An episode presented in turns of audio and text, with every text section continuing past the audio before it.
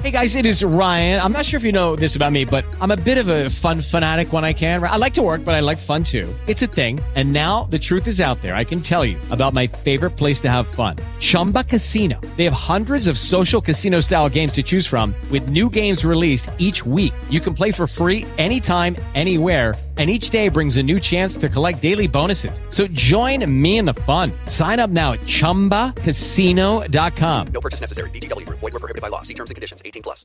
Lucky Land Casino. Asking people, what's the weirdest place you've gotten lucky? Lucky? In line at the deli, I guess? Aha, in my dentist's office. More than once, actually. Do I have to say? Yes, you do. In the car before my kids' PTA meeting. Really? Yes. Excuse me, what's the weirdest place you've gotten lucky? I never win and tell. Well, there you have it. You can get lucky anywhere playing at LuckyLandSlots.com. Play for free right now. Are you feeling lucky? No purchase necessary. Void where prohibited by law. 18 plus. Terms and conditions apply. See website for details. Hoy presentamos cómo retiene YouTube a la audiencia y cómo retiene Google las ganancias de sus compañías. Bueno, no debí decir Google, debí decir Alphabet.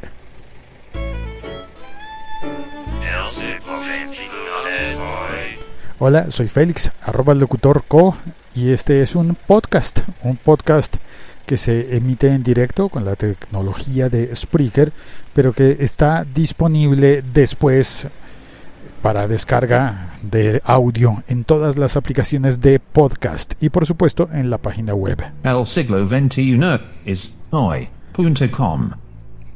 Y bueno, de lo que hablo hoy es de dos noticias paralelas, simultáneas, dos noticias que se conocieron hoy y tienen que ver una con, uh, con el algoritmo que utiliza Google y unas críticas de un ingeniero, de un programador que estuvo trabajando para, para YouTube. Eh, sí, corrijo, antes dije Google, no. Eh, el algoritmo que utiliza YouTube para retener a la audiencia y también eh, la otra noticia es sobre el desarrollo económico, el desempeño y los resultados del cuarto trimestre del año 2017.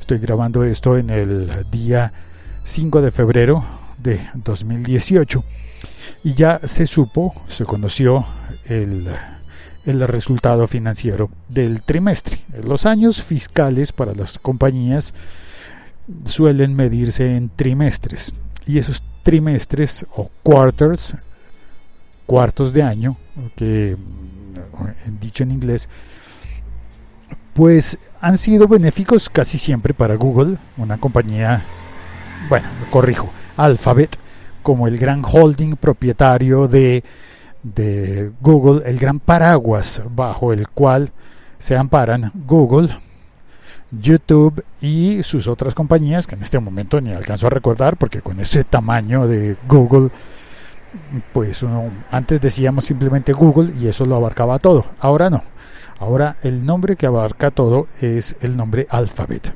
pues bueno los, uh, la compañía Alphabet en el último tri trimestre del 2017 perdió 3 billones de dólares. 3 billones de dólares. No entendiste mal. 3 mil millones de dólares. Digámoslo en castellano. 3 mil millones. Eso es mucho dinero. ¿Por qué lo habría perdido? Bueno, las uh, razones pueden ser confusas y pueden estar mm, mezclando varias razones digo, varios motivos. Por ejemplo, eh, movimientos accionarios. Por ejemplo, corrección de, legislación sobre impuestos. Eh, controles a las compañías, movimientos eh, contables y cosas similares.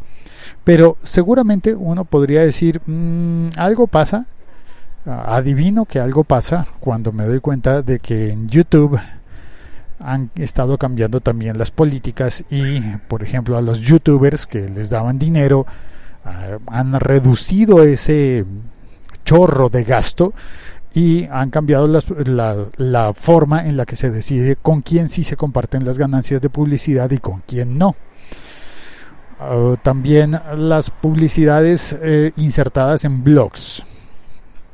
He tenido la oportunidad de hablar con varias personas en diferentes países de Hispanoamérica que tenían blogs, tenían portales en los que ponían publicidades de Google, de Google, lo estoy pronunciando mal, tenían publicidades y esas publicidades les daban para vivir y les daban para tener un equipo humano, un equipo de personas trabajando para un portal y vivían de lo que se vendía de publicidad de Google.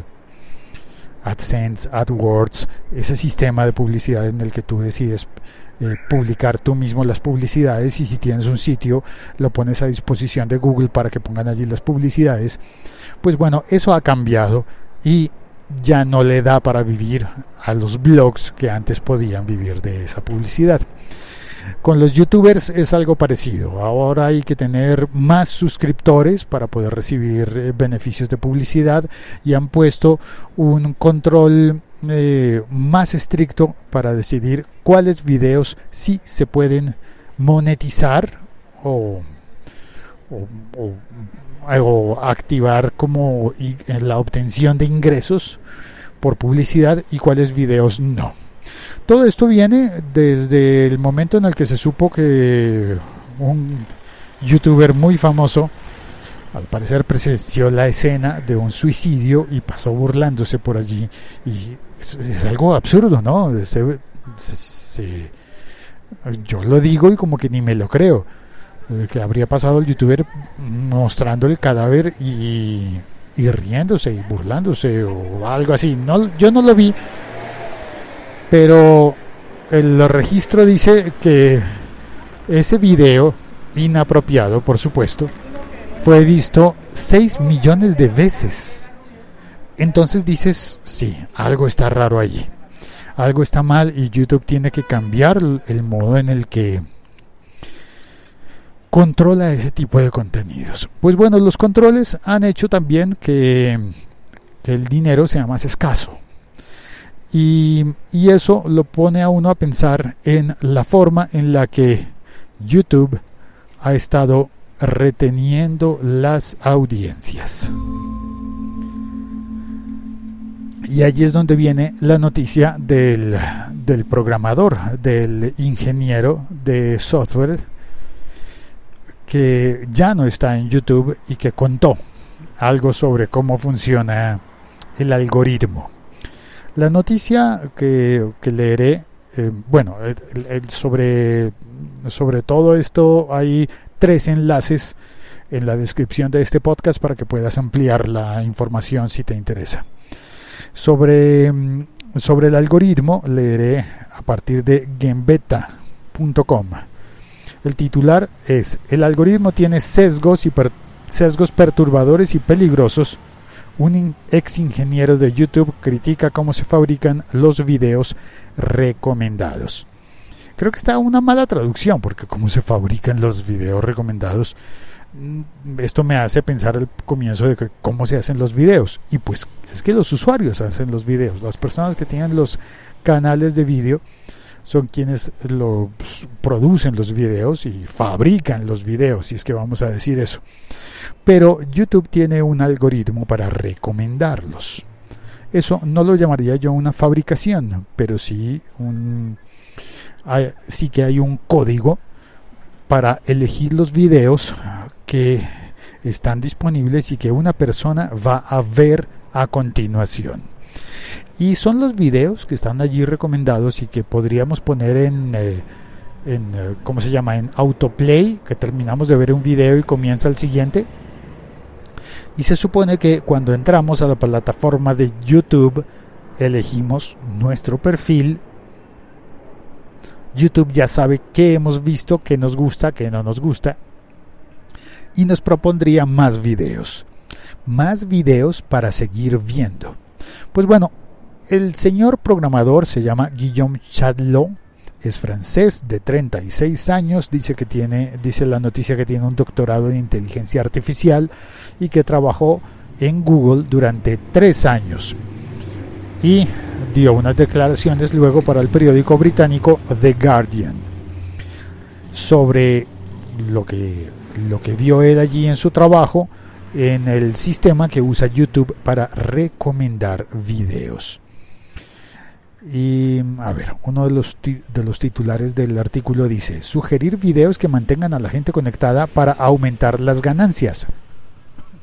Y esto lo presentan, no sé, se entiende como si, como si estuviera mal y yo pienso como, espérate, estás hablándome de YouTube que intenta retener a la audiencia para, mm, para maximizar las ganancias y para poder poner más publicidad en los videos y que las personas no se vayan de la computadora o del televisor o de la tableta o teléfono y sigan viendo YouTube, pues caramba, me estás describiendo la televisión de toda la vida. Así ha sido siempre la televisión, intenta mantener a la audiencia conectada para que las personas vean, veamos las publicidades y ellos puedan tener más audiencia y cobrar más las publicidades. Así que no me resulta en absoluto em, preocupante em, que YouTube intente retener a la audiencia. Pero lo que sí es curioso es que vamos a leer uno de los fragmentos que están en el artículo en negrillas. Dice Charlot, el ingeniero, existen muchas formas en las que YouTube puede cambiar sus algoritmos para eliminar las noticias falsas y mejorar la calidad y diversidad de los videos que la gente ve, pero no lo hacen. Los cambios que empiezan a llegar más de una década después de que Google compró a YouTube en 2006 y coinciden con las grandes pérdidas de anunciantes que han visto sus marcas asociadas con contenido extremista. Claro, cada uno de esos videos inapropiados hace que cuando las plataformas, cuando los anunciantes, perdón, cuando los anunciantes ven que sus, eh, que sus mensajes comerciales, sus banners, sus videos comerciales, sus enlaces están siendo asociados a videos no apropiados, pues retiran la pauta y eso significa menos dinero para YouTube y para los youtubers y menos dinero para todo el mundo en esa cadena de valor en la que muchas personas cobran. Y eso probablemente tenga que ver con que por primera vez en mucho tiempo la compañía Alphabet al final del año 2017 haya reportado pérdidas y pérdidas grandes. Sigo eh, leyendo fragmentos del artículo. Dice que el ingeniero Charlot ha estado usando un programa que diseñó para explorar la parcialidad del contenido promovido por YouTube durante las elecciones francesas, las elecciones británicas y las alemanas. Y sobre temas como el calentamiento global y los tiroteos en masa. Eh, los resultados están publicados en un sitio que se llama y aunque cada estudio encuentra algo diferente, la investigación sugiere que YouTube amplifica sistemáticamente los videos que son, presta atención, divisivos, sensacionalistas o conspiratorios. Es decir, YouTube se parece cada día más a la televisión. Y ya, esa es una descripción. No sé. Espero no haberte hecho sentir que te retuve durante 12 minutos para contarte algo que ya sabías, porque la verdad es que no lo sabíamos. La precisión de los de las pérdidas de Alphabet y de las compañías de Google y, y que, seguramente incluyen a YouTube, que es el segundo motor de búsqueda más importante del mundo, imagínate. Y además es la segunda red social más importante del mundo. Tiene dos primeros lugares, no, dos primeros no. Tiene dos segundos lugares. Sí, eh, YouTube, podríamos decirlo así, YouTube es un segundón. Porque no es el primer motor de búsqueda. Y sin embargo la gente utiliza YouTube para buscar información sobre prácticamente todo. ¿Cuál es el primer motor de búsqueda? Pues Google. Entonces YouTube, siendo el segundo, pues caramba, está el segundo, pero detrás de Google. Ah, todo queda dentro de la misma familia, dentro del mismo bolsillo de Alphabet. Pero en, eh, como red social es la segunda red social más importante del mundo. Y como segunda red social pues está detrás de Facebook.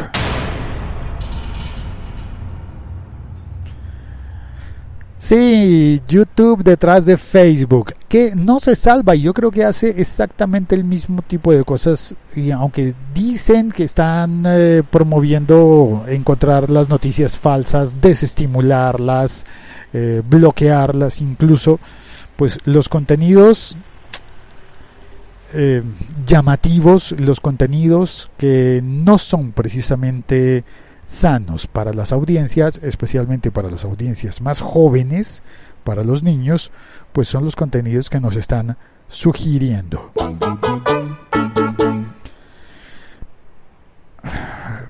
Sí, esto me hace pensar mucho, reflexionar mucho.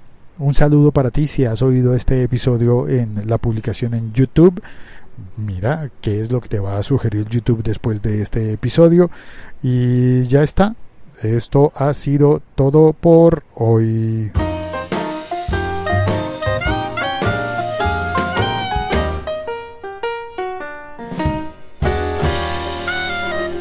Gracias por oír el siglo 21 es hoy.com. Este podcast forma parte de la liga.fm.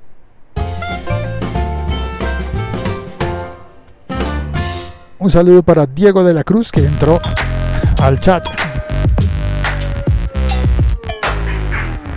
Gracias, cuelgo. Chao, nos oímos mañana. ¡Ay! Tengo ya tres Patreons. Gracias, gracias a Catalina, gracias a José y gracias al, a- al tercero de mis patrios que tiene un nombre de perfil que difícil de pronunciar. Gracias. Chao, cuelgo. Ah, y si estás interesado en el, en el podcast eh, secreto a través de Patreon, pues está en patreon.com barra locutorco. Gracias. Chao, cuelgo. ¿No te encantaría tener 100 dólares extra en tu bolsillo? Haz que un experto bilingüe de TurboTax declare tus impuestos para el 31 de marzo y obtén 100 dólares de vuelta al instante. Porque no importa cuáles hayan sido tus logros del año pasado, TurboTax hace que cuenten. Obtén 100 dólares de vuelta y tus impuestos con 100% de precisión. Solo con Intuit TurboTax. Debes declarar para el 31 de marzo. Crédito solo aplicable al costo de la presentación federal con TurboTax Full Service. Oferta sujeta a cambios o cancelación en cualquier momento.